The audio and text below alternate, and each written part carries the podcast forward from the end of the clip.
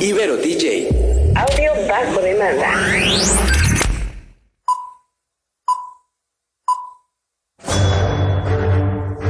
Una charla con amigos sobre los acontecimientos cinematográficos lo puedes encontrar aquí en la esquina del cine.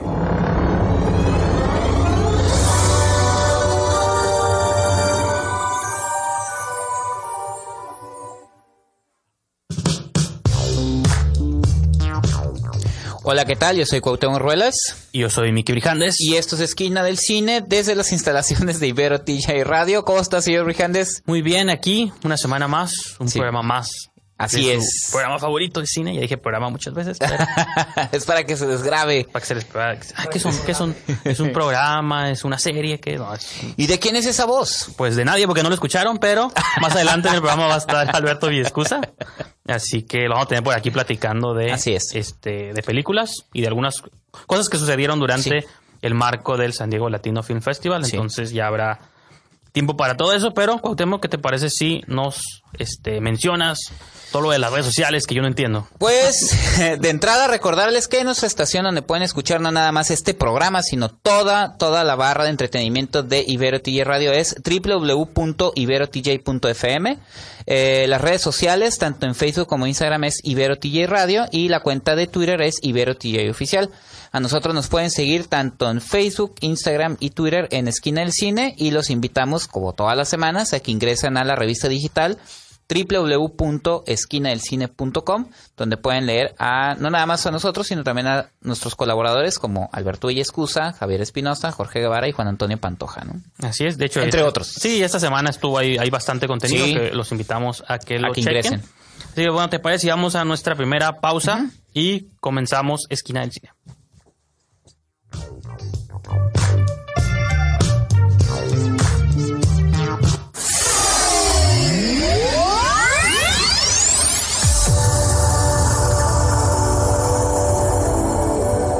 Todas las estrellas pasan por Que la fuerza te acompañe. ¡Magnífico! la esquina del cine.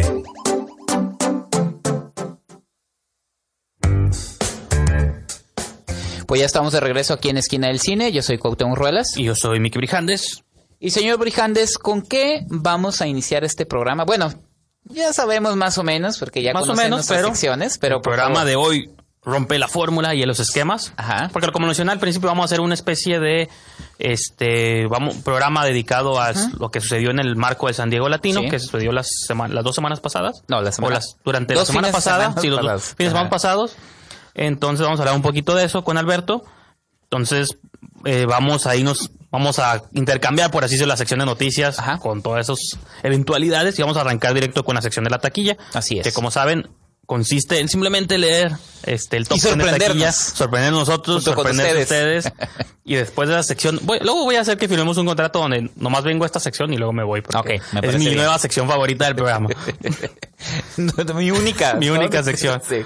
Eh, pues bueno, entonces en el esa es la taquilla mexicana, ¿ok? Sí. Es, es Canacine. cuan- cuantificada por Canacine.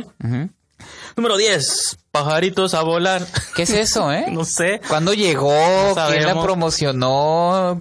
¿Quién nadie nos dijo nada? Hay como películas rusas. ¿Quién la produce? Ah, sí, sí. raras, que luego no sabemos quiénes son. Tienes, no sabes cómo entran como en un paquete de distribución como de tres y salen así de repente. Sí, que luego las quieres buscar en inglés. ¿Cómo se llama esto? Y le pones pajaritos a volar y te salen canciones, te salen cumbias, te sale todo, pero no te sale eh, ¿Qué es eso? la película, ¿no? Sí. Pero bueno, aquí se llama Pajaritos a volar. Es una movie pues de unas gaviotitas muy simpáticas. Muy cotorras, ¿no?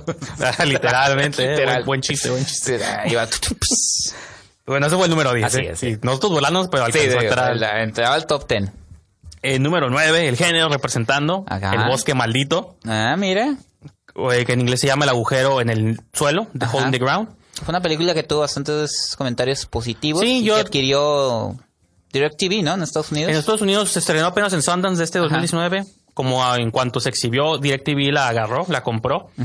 Y aquí en México la distribuyó Cinépolis, Cinépolis Distribución. Que yo te mencionaba, no es mala, yo ya la vi, no es mala película, pero Sientes que ya está. para muy- un yo que como me- ustedes saben consumo todo el género habido y por haber es un tema que ya lo he visto muchas veces si no están tan empapados con este este subgénero de madres que sospechan de sus hijos malignos pues Como maligno. como maligno que esa era de las malas yo que no la vi pero asumo que era de las, malas malignas. esta no es mala sino que sí es un tema que ya vimos Ok. pues y no lo lleva a lugares muy nuevos pues no pero ese concepto de que hay un agujero en el suelo pues está suave no Ajá. número 8 regresa a mí Benny's Back Ah, otra película con Lucas Hedges y Julia Roberts, ¿no? Así es. Si no me equivoco. Sí, eh, que es de las que tenían perfiladas Ah. a los Oscars cuando apenas se estaban llevando Sí. a cabo, pero no, pues no figuró al fin y al cabo, Sí, ¿no? que ahorita están dos en carteleras de Lucas Hedges. y las dos tienen temas de hijos complicados, Ajá, con vidas sí, complicadas, sí. ¿no?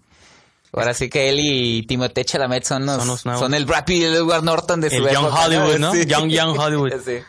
Esta fue octavo lugar, distribuida por Diamond Film. Ajá. Esta fue estreno de la semana. Eh, número siete. Esta semana hubo muchos Estoy cine- contento, dígalo. Hablábamos de dos películas. Este, esta semana hubo tres películas mexicanas en, en Sí. top ten. Eso es increíble. Sí, no, y, y Y ya lo- hasta me está gustando a mí el cine mexicano.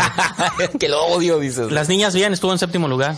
de Alejandra Márquez Abella. La verdad me, me, me, me pone contento porque sospechábamos nosotros sobre la recepción del público hacia la película por la manera en la que estaban haciendo la campaña de marketing con este póster que, que parecía que era una película como de Sí, que realmente te la vende como una película que, que no lo es. pues, ¿no? Ay, que los Que a lo invitamos. mejor le funcionó para que gente fuera a verla, pero Ah, pero es una buena cinta, ha tenido buenos comentarios también del público, entonces que esté en séptimo lugar de, de taquilla habla muy bien también de, del público, tanto que lo criticamos que lo van Sí. nomás viendo otras cosas. Este, mencionarles que tenemos un episodio en esquinadelcine.com donde reseñamos la cinta después de haberla visto en el San Diego Latino Film Festival Ajá. precisamente. Sí, sí, oye, ¿por qué no la van a comentar? Sí, la comentamos ya en un programa Le especial. dimos ¿no? un programa especial a la película para que lo busquen, ¿no? Para irnos un tanto rápido. En sexto lugar, una que vamos a comentar más adelante, Luchando con mi familia, de Steven Merchant. Esta película es distribuida por Universal Pictures y sexto. Digo, no vamos a hablar mucho de ella porque, No, más la vamos a comentar. a, a comentar. Eh, número 5, otra película mexicana, En las buenas y en las malas. Si Sí. usted sí la vio, Vi las dos que siguen. su crítica en tre- en 10 segundos, ¿cuál sería? En las buenas y Buena- en las ¿Es buena o mala? No, Mala, se queda en lo malo. Totalmente. Está en su segunda semana de exhibición, videocine. Número 4, como novio de pueblo. Esa es la menos peli- peor de las la- dos. O sea, las la- dos están peor. O sea, son de lo peor que he visto, pero esa es la menos peor. Y está curioso que estas películas tienen ya dos semanas y quedaron en lugares más altos Sí. que la que fue el estreno estreno, que fue Las Niñas Bien. Ah, pero Hubo también más interés de estas películas. Entendemos que el, el tipo de película está más orientado a ese tipo de resultados. Y, pero que a mi, bueno, yo no vi las otras dos, pero a mi parecer creo que la mejor de las tres es Sí, no, no, Niñas Bien, ¿no? totalmente, sí. Es Eso incluso no la menor duda, o sea, no no nos estamos poniendo en tela de juicio. Incluso es mejor que muchas películas Sí, sí, americanas sí, que a veces están vemos, ahí en la taquilla, de hecho. Como el número 3. Esta les prometo que la voy a ver esta semana, a ver si luego la comentamos. A dos metros de ti. Ah, no. Tú sabes que- No, ya no. Así como soy fan del terror, también tengo un fetiche con mi cine de enfermos terminales que encuentran el amor en su, en su clínica. Entonces, el año pasado, ¿te acuerdas que había una de amor de medianoche con Sí, Bella sí. Thorne? Pues a cada rato sale. bajo la misma estrella. Esa Entonces, fue la más famosa. Sí, sí, está basada en nove- en novela. Pues esta también. Ah. Es este tema similar. Y tengo, es como gusto culpable. Así luego existe ese concepto del gusto Vaya culposo. con todos- La voy a ver. todo el tiempo que quiera. y luego se las platico la próxima semana. Interesante, interesante. Eh, número dos, película rara de Gran Terremoto, 9 grados. Ya sé, es una película noruega, ¿no? Si Sí, no me es, equivoco. es europea. Ajá. Eh, pues no sabemos, yo realmente no tengo mucha información sobre esta película. Hubo una función de prensa a la que no pudimos ir, Ajá. Pero no tengo... No pudimos o no quisimos, no sé, pero... no, Fue una no mezcla pudimos, de no ambos. No, fue, no pudimos, no pudimos. No, no vayan a escuchar. Este, Sí, no, no, no sé, pudimos. disculpe. no y de hecho, más adelante vamos a tener una dinámica Ajá. de boletaje. Vamos a hacer un. Pues sí, vamos a. Una dinámica para que se ganen. Regar un par de boletos, pero vamos a entrar a detalles más adelante. Y pues finalmente, en primer lugar, y ya para concluir esta sección, ya saben, ¿para qué lo digo? Capitana Marvel, número uno. Tampoco esperaban otra película. No, ha, ro- ha roto todos los récords en, a nivel internacional. Donde se ha estrenado, ya es la segunda película más taquillera del universo Marvel. Entonces, nada más comentarlo. Pues veremos hasta que salga Shazam a ver que se dé un tiro ahí. eh, Entre los capitanes en el Marveles. primer- Sí, exacto. Pero bueno, vamos a una pausa, Cuauhtémoc, y continuamos con más de Esquina del Cine.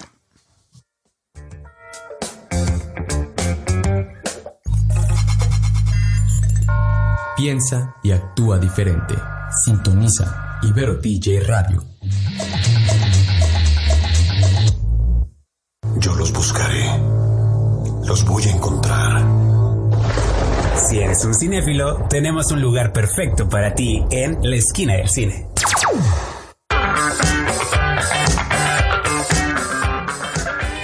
Pues ya estamos de regreso aquí en Esquina del Cine. Yo soy Cuauhtémoc Ruelas. Y yo soy Mickey Brijandes. Y señor Brijandes, después de que ya dimos el top 10 de la taquilla en México, vámonos a nuestra siguiente sección que son series y streaming. ¿Qué hay ahí?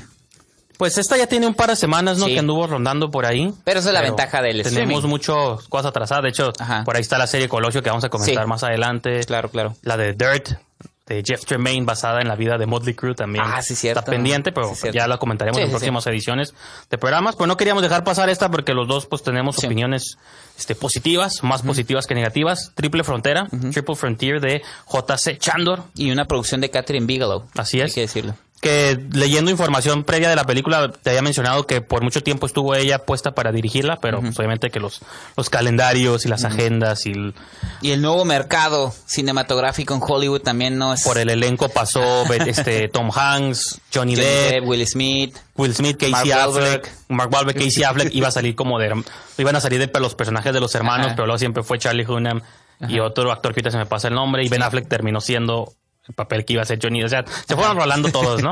No, y que terminó protagonizando Oscar Isaac, ¿no? Oscar Isaac con Pedro Pascal, Ben, Ben Affleck, Charlie Hunnam Shirley Hunnam y este último quinto se nos olvida y su nombre. Adria Arjona. Adria Arjona, la hija de Ricardo Arjona. Lo único bueno de Lo único Ricardo bueno que Arjona. dejado, espero que no, escuchen fans de Ricardo Arjona. Chava talentosa. No, pero sí es talentosa, ¿eh? Ay, Ya que la hemos visto ya en Pacific buenas. Rim. Bueno, yo la he visto Ajá, en sí, Pacific Rim cierto. 2 y cosas así. Ajá. Eh, aquí sí le dan un papel un poco tradicional, pero o convencional. Pero está, bueno, en sí, No, sí está mira, bien, pero- en sí la película de qué va, ¿no? Lo mencionamos, este Oscar Isaac pertenece como una especie de fuerzas especiales, eh, no quiero decir mercenarios, pero sí medio mercenarios, que son, que trabajan para diferentes gobiernos que los contratan como equipo Claro. para, eh, como asesor, ah, para asesorar, ¿no? A la policía local y todo eso, ¿no? Entonces lo vemos haciendo uno de sus trabajos, atrapando unos criminales.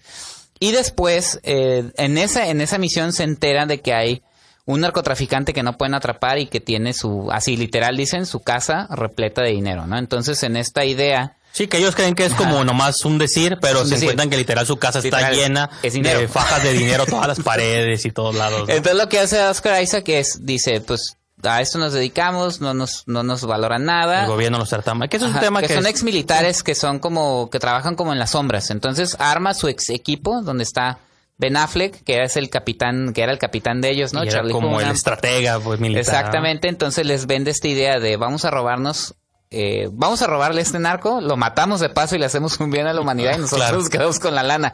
Pero no están convencidos del, del todo porque pues cada quien tiene sus problemas, cada quien tiene su, sus fa- eh, familias que cuidar. Entonces al final lo hacen y se desata una serie de conflictos Sí. alrededor de esta misión, ¿no? Y lo que hace para mí interesante esta película es que si el planteamiento suena como un suicide tradicional, este, un grupo de ex militares unos frustrados. Expendables, ¿no? Sí, como Expendables, ya sabes, tú sientes que ya sabes para dónde va. Ajá. Ah, va a ser una movie de, de, de heist o de Ajá. robo. Y eso va a ser el, el- como que el núcleo de la película y no es cierto.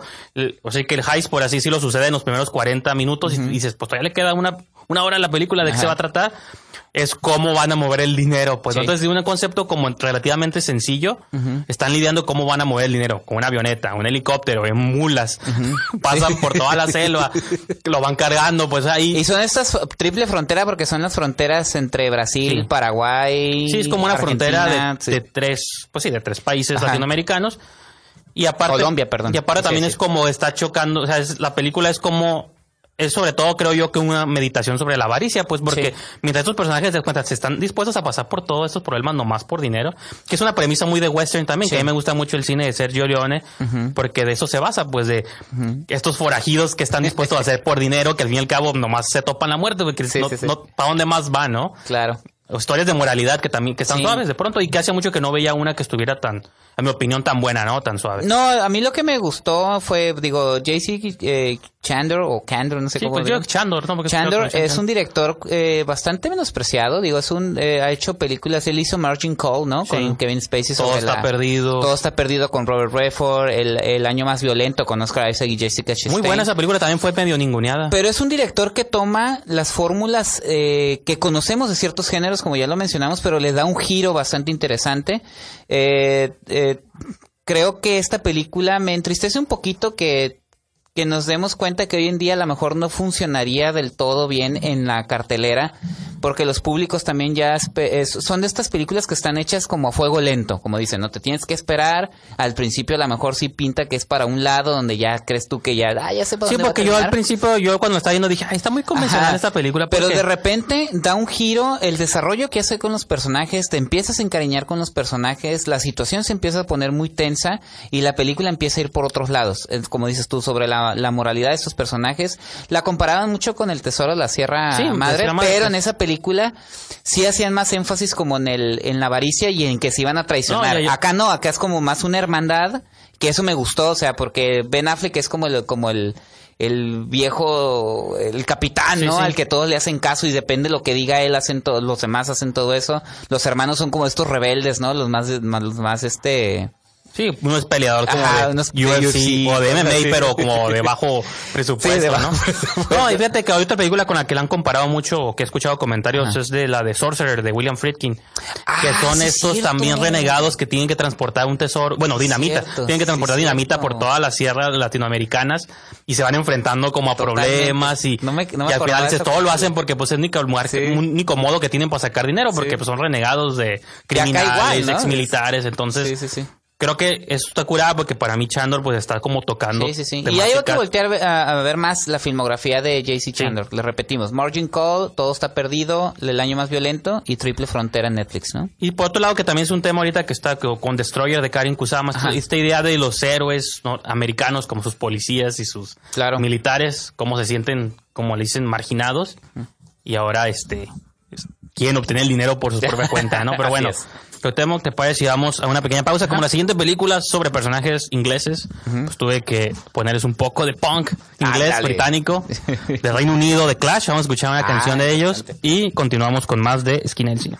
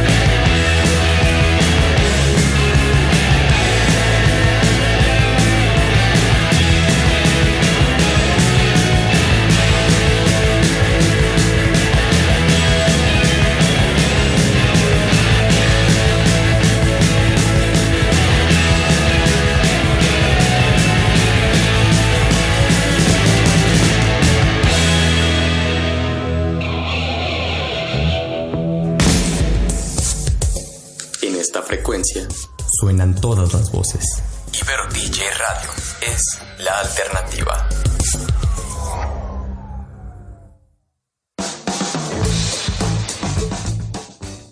Pues ya estamos aquí de regreso en Esquina del Cine. Yo soy Cuauhtémoc Ruelas.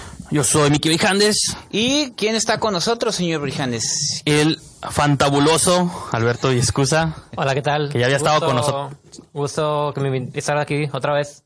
Sí, que Alberto ya es colaborador Es nuestro invitado de festivales, porque la vez pasada nos trajo un reporte de Morelia. de Morelia.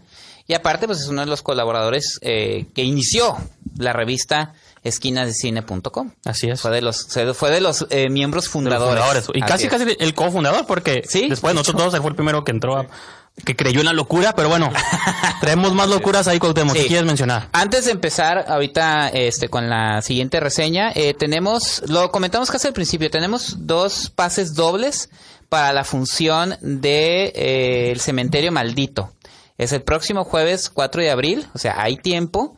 Y este, pues es una adaptación, una nueva adaptación de la novela de Stephen King. Eh, hay que, mm, Sí, es el 4 de abril, ajá. es un jueves, a las 8 de la noche. Pero qué, qué hacemos? La, la ¿Lo dinámica, sí, que- sí, lo dejamos en misterio Ajá. y en, las, en el próximo bloque Sí. ya les platicamos de qué va la dinámica. Ok, si les interesa, Cementerio Maldito son dos pases dobles, obviamente dos personas distintas se lo van a ganar, entonces para que estén atentos, en el siguiente bloque les vamos a decir la dinámica, ¿no? Pueden llevar a sus respectivas parejas a que Así se es. espanten. Pero bueno, eso es lo que tenemos en, para el siguiente bloque. Para ahorita Vamos vamos, a- a... hablar de uno de los estrenos del fin de semana que es eh, Luchando con mi familia, del director, actor, guionista Stephen Merchant.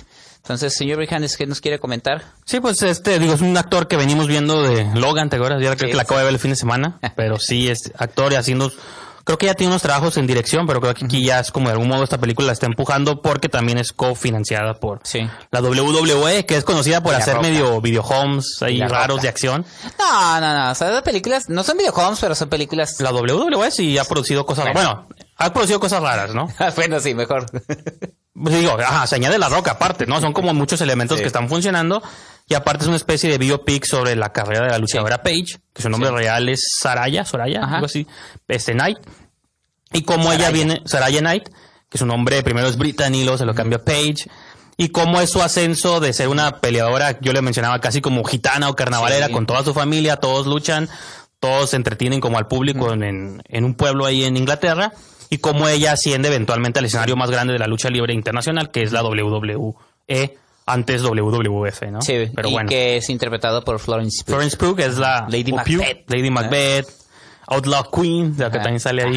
Sí, cierto. En muchas películas. Este año viene lo nuevo de Ari Aster. Sí. Para mí también, creo que Alberto está de acuerdo conmigo, es una de las actrices Sí, del momento. este, más excitantes del momento. Sí, excitantes pero- en el sentido Sí, sí, sí. positivo, porque no piensen mal. No, no Pero, piensen mal. Alberto, ¿tú qué quieres comentar sobre la película? Pues yo tenía también expectativas para la película precisamente porque era la nueva película de, de Florence Pugh. Ah, a mí lo que se me hizo más interesante sobre es cómo trata de reconstruir la narrativa del cine de deportes de algo que, bueno, muchos pueden decir que no es un deporte en realidad. Ajá. ¿Qué? Está diciendo que es falsa la, Nos la vamos a poner como los papás, ¿no? En la Sí, película. ¿Qué dijiste? ¿Cómo que Ay, Santa Claus tampoco. no, pues uh, creo que la película aprovecha este aspecto de manera muy positiva porque se, enfoca más en el lado de- del espectáculo.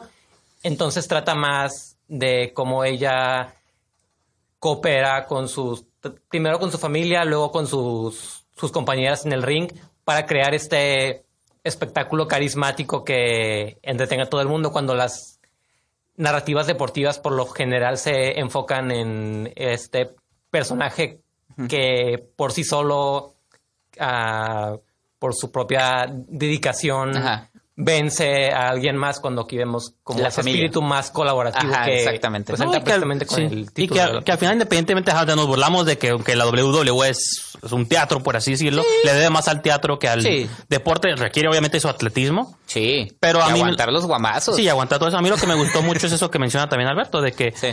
también, sí es mucho, es casi también la historia de ella y su hermano, pues, ¿no? Claro. Ella, ella es la protagonista y la que está siguiendo casi Zodiac. 80% de película, pero hay todavía otro 20 donde sigues al hermano y El drama del hermano es muy y interesante. te enfrenta a los Sí. que lo logran, los que no lo logran, este, esta dualidad pues de que O sea, al fin y al cabo es a lo que aspiran todos los que se dedican a una rama específica. Ellos como luchadores pues quieren estar ahí, pero ¿qué pasa con los que no lo, no lo hacen? Pues, ¿no? Sí, a mí me gustó esa parte porque, como dice Alberto, o sea, aparte de- eso, de la familia, de que hacen la dinámica se desarrolla bastante bien, eh, me gusta que pongan esa, o sea, no todos pueden ser ganadores. O sea, el mismo personaje de Pero cada quien gana a su modo, porque Gana el- Vince el- Vaughn, es un personaje Sí. muy interesante que es el que lo está escogiendo y que le cuenta una anécdota, ¿no? Dice, hay veces que hay unos que les toca hacer nada más el, pues el- La- no lo dice así, pero como el bolsa, patiño de la estrella, el costal de al que le van a meter los guamazos duros y que pues a eso, a eso le va a tocar siempre, ¿no? Entonces, también hay que saber, eh, hay una escena donde le dice, es que lo único que sé hacer, pues encuéntrate otra cosa, ¿no? O sea, también es, es como una manera dura de decir las cosas, pero me gustó, me gustó que no Porque cayera. así es la vida también, pues no Ajá. todos lo logran. Que a fin de cuentas la historia sí sabemos a dónde va a terminar, pues es una biopic, sabemos que la, la chava pues, es campeona y todo eso, pero me gusta el camino que toma, que toma Stephen Merchant para hacer con este como especie No, y- de humor. y, Y, que todo el peso también sí cae en los hombros de Florence, porque creo que es una, inter- una es- digo, se suma a su, esca- a su ya su panteón de grandes performances, ¿no? Sí, creo que, creo que su, su actuación te hace sentir, por ejemplo, sobre todo cuando llega a, a Estados Unidos al- a este programa de la Entrenamiento. sí. entrenamiento, cómo se siente fuera del lugar. Creo que la forma en que la película se enfoca en su rostro, en cómo mira a su alrededor, creo que te da a entender, te hace real lo que podría parecer una, una situación algo trillada. Claro. Porque te hace entender ese concepto de estar le- lejos de casa, lejos de la familia con la que has estado toda tu vida, pues, ¿no? Y que digo, pues Y hay que los entrenamientos que ella tenía no son los mismos, o sea, como dices tú, no es lo mismo entrenar con, entrenar con pandilleros que con, Sí, sí. que con luchadores, ¿no? Pero bueno, digo, creo que, ¿te gustó, Alberto? O sea, A mí me gustó mucho. Ah, ok. Sí, fíjate. No pregunto nada. No, lo, no, a lo mejor en el siguiente segmento nomás aprovechamos Sí. un pequeño este tiempo para hablar sobre estos fenómenos luego con las películas, porque yo sí tengo como un problema y lo hemos comentado aquí. De luego las películas, es una película que creo que trata muchos temas que ahorita están como en boga o que está difícil como es en la representación muchas cosas, pues lamentablemente no figuran Ah, tanto sí, como otras películas que yo considero mucho más vacías. Y, Igual si quieres, eh, sí, vamos a un una, corte vamos a una pausa Continuamos con ese y tema. seguimos tomando el Sí. tema. Ibero TJ Radio. Sonidos en común. Para una nueva conversación.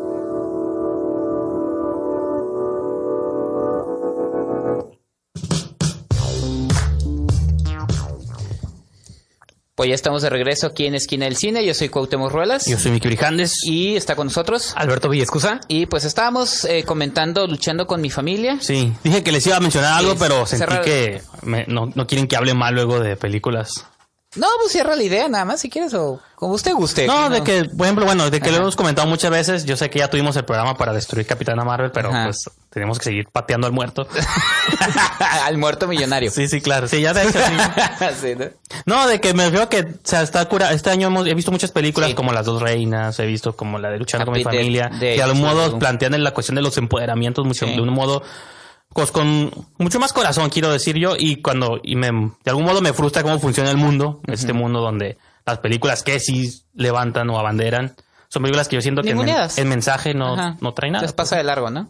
Pero digo, también está... Esa es mi queja nomás. Sí, pero es... es- es- queja pública. Ustedes pueden estar en desacuerdo. Sí. No, yo sé que ustedes son mega fans de Marvel. Sí, sí, sí. Traen sus camisetas aquí de De hecho, ahorita Alberto y yo vamos a cobrar un cheque. Van a ya, cobrar de- su cheque de depósito que nos dan por la promoción de Disney. Entonces, pero bueno, entonces cerramos eh, con eso luchando con mi familia. Señor Brijandes, eh, ¿tenemos algo más que comentar antes de seguir con la sección?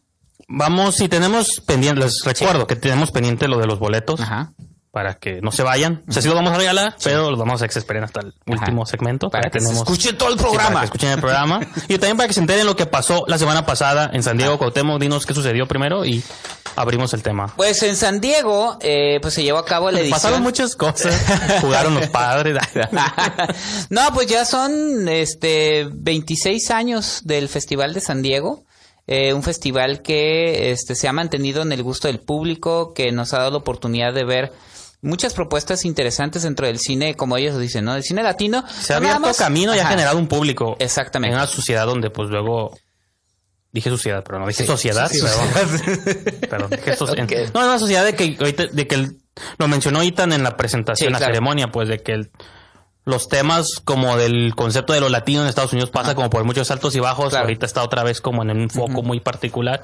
Y es un festival que siempre representa ahí un modo de una resistencia Sí, y lo in- creativa. pues, y lo ¿no? interesante es que pues podemos ver películas de México, de Chile, de Argentina, de Paraguay, de Colombia, de Brasil y que aparte también le abre las puertas a este nuevos talentos, eh, sobre todo eh, que realizan cortometrajes, no nada más ahí en San Diego, pues también en Tijuana se han metido muchos realizaderos de Tijuana, largometraje y este año, nada más menciono esto para también ya ahorita extendernos más en el contenido, eh, hicieron un concurso que se llama Voces Migrantes que era eh, invitar a realizadores a que hicieran un documental de cinco minutos máximo que tratara sobre el tema de la migración que estuvo tan en- está todavía, Sí. pero que el año pasado formó parte como muy a- muy importante de la agenda en, en, en esta frontera Tijuana-San Diego, ¿no? Entonces esos, esas son las cosas como interesantes que sucedieron hoy eh, en esta edición y eh, comentar pues Itan Bantilo, el director, Moisés y este Moisés Esparza y Juan López, que son los encargados del contenido, pues también, ¿no? Que, que se encargaron de llevar a cabo esta edición. Y pues digo, como dices hubo una amplia selección de cortos y películas y creo que Alberto tuvo oportunidad de ver bastantes de ellas. Entonces yo sí te quiero empezar preguntando, así en general como tus impresiones del festival, si ya había sido en ediciones pasadas, creo que el año pasado había sido también, y cómo fue lo que, qué fue lo mejor de lo que viste en esta edición. Pues yo quedo de verdad bastante complacido con el, con el, con el festival. Yo solo tuve la oportunidad de ver algunos reestrenos clásicos como Soy Cuba de Miguel Kratosov y de, y Que eran como screens de 4K, ¿no? Algo así. era una, era una, una, restauración en, en 4K y también a Salón México de Emilio Fernández. ah, comentaba que le que, que le- la Cineteca Nacional les prestó la, la copia digital, pero también tuve oportunidad de ver películas que hechas de, tiempo muy reciente, ah, en, tanto en Estados Unidos como en países de Latinoamérica que no han tenido mucha, no han tenido ni un estreno regular. Entonces sí quisiera comentar algunas de las de las que Adelante, el, piso es tuyo, el foro es tuyo. Sí, Pues, que- los micrófonos son tuyos. el piso también. Pues quería hacerlo a manera de, de top 5. En el puesto número- número 5 yo, yo pondría en, en- en un empate a Los Tiburones y Tarde para Morir Joven. Ah, s- las puse en este mi- mismo puesto porque las dos tratan de jóvenes adolescentes sudamericanas que viven en, en comunidades, en comunidades algo aisladas y curiosamente las dos películas son, son sobre ellas enamorándose de un, de un hombre mayor. Ah. Entonces, y aparte las vi el mismo día, una tras otra, entonces sí, sí, fue- Luego a veces se hacen así como, así como este, dobles funciones inesperadas, Ajá, ¿no? Sí, a veces está suave cuando pasa. Sí, ah, Los Tiburones trata de, trata de un pueblo pesquero en Uruguay ah, que, bueno, empiezan a correr rumores de que está circulando un tiburón y paralelo a esto es esta es la historia de esta joven que, que de alguna manera también está circulando alrededor de este de este joven que trabaja con ella que, que, que le y es una mirada pues a este deseo tan tan tan particular. Tarde para morir joven trata de una una comunidad aislada en en Chile justo al final de los de los 80 con el con la, la caída de la De la dictadura. de la dictadura.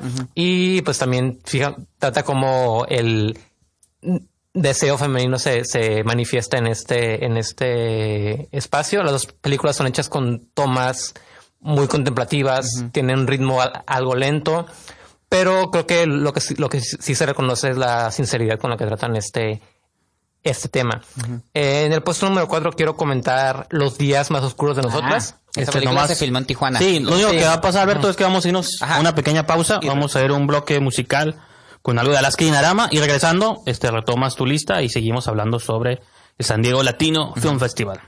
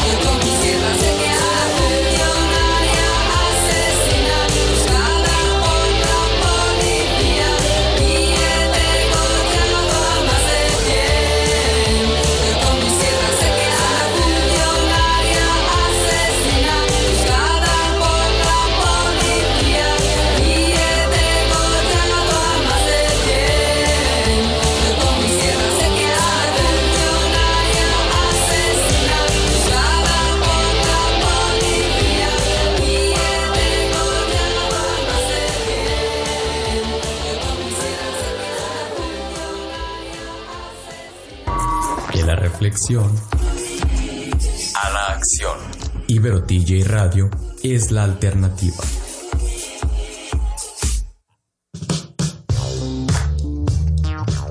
Pues ya estamos de regreso aquí en Esquina del Cine. Yo soy Cuauhtémoc Ruelas. Yo soy Mickey Brijandes. Y yo soy Alberto Villescusa. Y señor Brijandes. Lo prometido es deuda, Cuauhtémoc. Menciónanos qué tienen que hacer para ganarse. Menciónenos usted, señor Ah, ¿yo lo menciono? Sí, Ok, la bueno. fue la- Son eh, un set de, pa- de pases dobles. Sí, bueno, eso sí, o sea, son dos pases dobles para la función de Cementerio Maldito, la nueva adaptación de la novela de Stephen King. Próximo jueves, 4 de abril, a las 8 de la noche, En galerías. en galerías. Es, es una oferta solo para tijuanenses. Ajá. O si son de otro lugar, pues si pueden viajar. De a Tecate, Tijuana. de Ensenada, si pueden viajar, o si pues son adelante. de Yucatán y quieren volar a Tijuana Ajá. para ver una película que pueden ver ¿En su ciudad? en pues bueno, adelante. Cada quien, ¿no? No, no, Pero ¿quién la vamos dinámica, juzgarlo. sí, Eh, la dinámica es eh, sencilla, nomás eh, coméntenos en nuestro timeline de Facebook. Eh, las primeras dos personas que nos publiquen cuál es su adaptación favorita cinematográfica de Stephen King, de cualquier obra de Stephen King, tiene bastantes, desde los 70s. Eh, iba a decir nombres, pero no quiero decir porque les voy a dar respuestas. Nomás es sencillo, publíquenos cuál es su película favorita por qué. Puede ser por el director, por este, los actores, cualquier Sí. situación. Y se o, llevan Ajá, o por la fidelidad de la adaptación. Sí. Yo no sé por la, la razón que sea, ¿no? cinematográficas. Sí, en cine. No en, ce- no Ni en miniseries, ni películas para televisión. Cinematográfica. Esa la va a ser la regla. Así es. Entonces, Las primeras dos personas que nos publiquen eso, lo vamos a estar checando ahorita. y se llevan Le los vamos a regalar sus pases dobles para ver Cementerio de Mascotas, ¿no? Cementerio maldito. Cementerio Mascotas, pero es Pet Cementerio. Sí, Cementerio. sí, sí, pues. Creo que la original sí era Cementerio. sí, era cementerio de mascotas. Pero bueno, este, hace un momento antes de irnos a corte y escuchar la música, Alberto estaba nos- dándonos su top 5 de las películas del San Diego Latino Film Festival y se quedó con la cinta Los días más oscuros de nosotros. Sí, pues ah, Los días más oscuros de, más oscuros de nosotros es una película filmada aquí en Tijuana.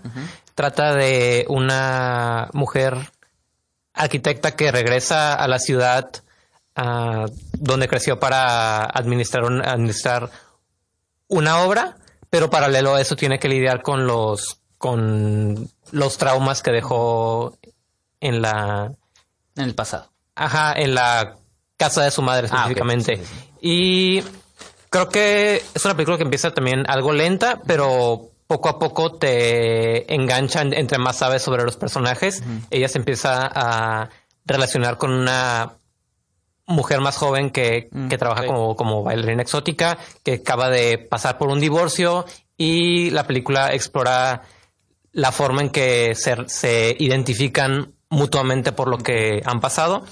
En el puesto número 3 quiero comentar Rich Kids, una película, es una producción estadounidense, pero... Niños ricos, ¿no? Se traduciría como Ajá, niños. se traduciría como... Niños bien. como niños- los niños bien. Los niños bien. Es la contraparte. ya sé. Sí, pues trata de este grupo de, de, de jóvenes adolescentes que, que de alguna manera viven en carencias, Ajá. tratan y para, para escapar de toda esta realidad deciden colarse a la casa de una familia bien que, que está De vacaciones. de vacaciones Ah, y en el proceso desarrollan como una especie de de, de comunidad de, Ah, de, de vida como una especie de bling rings, pero Ajá. por otro lado. ajá de hecho tiene de hecho tiene tiene muy parecido hasta, hasta la música tiene tiene como Me acordé ese también toque. de pares y nones. Que se metían a las casas a, a vaguear, pero bueno. Y sí, ah, creo que la película tiene toques aleccionadores a ratos, como que hay un, hay un encuentro con uno de los, de los vecinos que muy claramente te quiere decir como las diferencias raciales Ah, y de clase que hay en Estados Unidos, pero, pero fuera de eso, por lo general, explora de manera muy, muy natural, muy perceptiva lo que es crecer con esta, con esta idea del éxito y cómo verte limitado por las, por las, por las realidad inmediata con la que, en la que enfrentas. En el puesto número dos quiero comentar La Casa Lobo, que es una película de animación chilena. Trata de esta niña alemana que se, que se pierde en el bosque. Ah, se encuentra en, en una casa y adopta a, es- a dos cerditos y, y que se convierten como sus hijos. Es una película, bueno, la descripción Como no un sé cuento fantástico, algo Ajá, es más como un cuento fantástico. La, la trama al final es irrelevante. Se, se podría decir, es más como se desarrollan estas, estas Porque me acuerdo que comentabas en tu imágenes surreales como... Comentabas que no te preguntáramos de qué era porque Sí, está, es está... difícil de describir, ¿no? Sí, es, un- pero lo más, lo más fascinante es el estilo de animación que combina tanto pintura en, en, en 2D con, con figuras en, en tercera dimensión. Tu número uno, porque tenemos, Y andamos cortos de... en el puesto número uno quiero comentar Mi Ambiente, que es una película dominicana. Trata de una adolescente que va a pasar por a, a cumplir sus, sus 15 años, va a tener su, su fiesta y tiene un novio por internet y finalmente lo, lo conoce. Ah, la película tiene muchas, hace muchas observaciones también como Rich Kids de la, de la forma que, que, que bueno, como que es a lo que aspiramos, qué idea tenemos, por ejemplo, de la belleza, de la felicidad, del bienestar. Y creo que tiene, tiene es- está hecha con mucha, mucha sinceridad, pero también con mucha inteligencia en la forma en que observa todos estos factores. Que al final eso es uno de los elementos... un poquito más, pero creo que Sí, andamos un poquito... El tiempo vuela cuando te la estás pasando bien, ¿no? Pero sí, creo que son los elementos más interesantes de un Sí. festival. Las ofertas, las posibilidades Sí. de ver, o sea, tanto películas como cortometrajes. Ya no hubo tiempo de comentar algunos cortos Ajá. este que se exhibieron de aquí de Tijuana. De hecho, el de José Paredes de, De la Faraona ganó el mejor ganador. Estuvo por ahí este... El Mente Revolver Mente Revolver de Alejandro Corona. Ramírez Corona, sí, ¿verdad? Sí, Alejandro Ramírez Corona. Ya lo habíamos visto por aquí en Cine Tonalá. en otros, Exactamente, y se este, estrenó en. México en la Cineteca. Y pues sí, al final esas son las oportunidades que nosotros Sí. aquí tenemos. Y si ustedes tienen un festival cerca, pues aprovechen, vayan. Van a ver movies que a lo mejor nunca más van a poder ver en algún otro lado, ¿no? A veces sí, en, en plataformas, pues, pero en el sentido de que ahí está suave porque se presta Sí, la dinámica. a una dinámica y un análisis muy Sí. particular. Pero bueno, vamos a, a nuestra sección final, Cuauhtémoc, y continuamos con más de Esquina.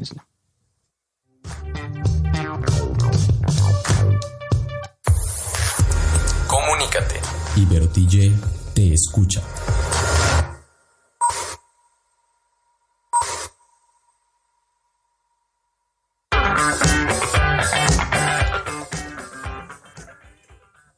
Pues ya estamos de regreso aquí en Esquina del Cine para despedirnos. Yo soy Cuauhtémoc Ruelas. Y yo soy Miki Brijandes. Y yo soy Alberto Villescusa. Muchas gracias por haber estado con nosotros, Alberto. Ya sabes que aquí tienes puerta abierta. Así es, aquí es tu Muchas casa. gracias por, por tenerme aquí. Bueno, nosotros te invitamos. Si te dejan llegar, pues ya. Ah, ya, es otra diferente. no, más. Si no este- sucede un accidente en el es, camino. pues, ¿qué les parece si los invitamos a que eh, pues escuchen la estación oficial de Ibero, donde pueden escuchar no nada más Esquina del Cine, sino toda la barra de entretenimiento, que es www.iberotj.fm. Las redes sociales, tanto Facebook como Instagram, es IberoTJ Radio y la cuenta de Twitter es IberoTJ Oficial. A nosotros nos pueden seguir tanto en Facebook, Twitter e Instagram en Esquina del Cine. Y los invitamos a que ingresen a la revista esquinadelcine.com donde también van a poder leer las reseñas de Alberto No, y que también visiten tu blog, pues haz tu, Ajá, tu, tu tu comercial. Sí, pues, ah, mi blog eh, Pegado a la Butaca lo pueden encontrar en Facebook y en, en WordPress para que se den una vuelta también. Que es así como se escucha, pegado a la butaca, Ajá. todo pegado, ¿no? Y los viernes a las seis de la ma- seis y media de la mañana, ¿no? En Radio Fórmula. Ajá, en Radio Fórmula, Fórmula de la Mañana. con despertar, Salman. ¿no? Ponen su alarma con la Sí. estación y él los va a despertar Alberto, ¿no? Así es. Pero bueno, entonces, ¿les parece? Sí, bueno, me pueden seguir en Twitter, Instagram y Letterboxd, arroba Brijandes o Diagonal Brijandes. ¿Y Y- nosotros es el mismo? Ajá. Y recuerden los boletos. Recuerden la dinámica, Ajá. este, todos ahí vamos a volver a publicar en el Facebook por si se les pasó o si no quisieron participar, pues hay más oportunidades de ganárselos. Así que yo creo que con eso los dejamos en este maravilloso episodio y nos escuchamos para la próxima. Hasta luego. Corte y queda.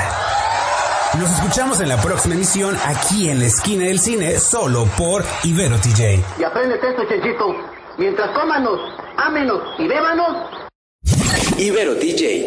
Audio bajo demanda.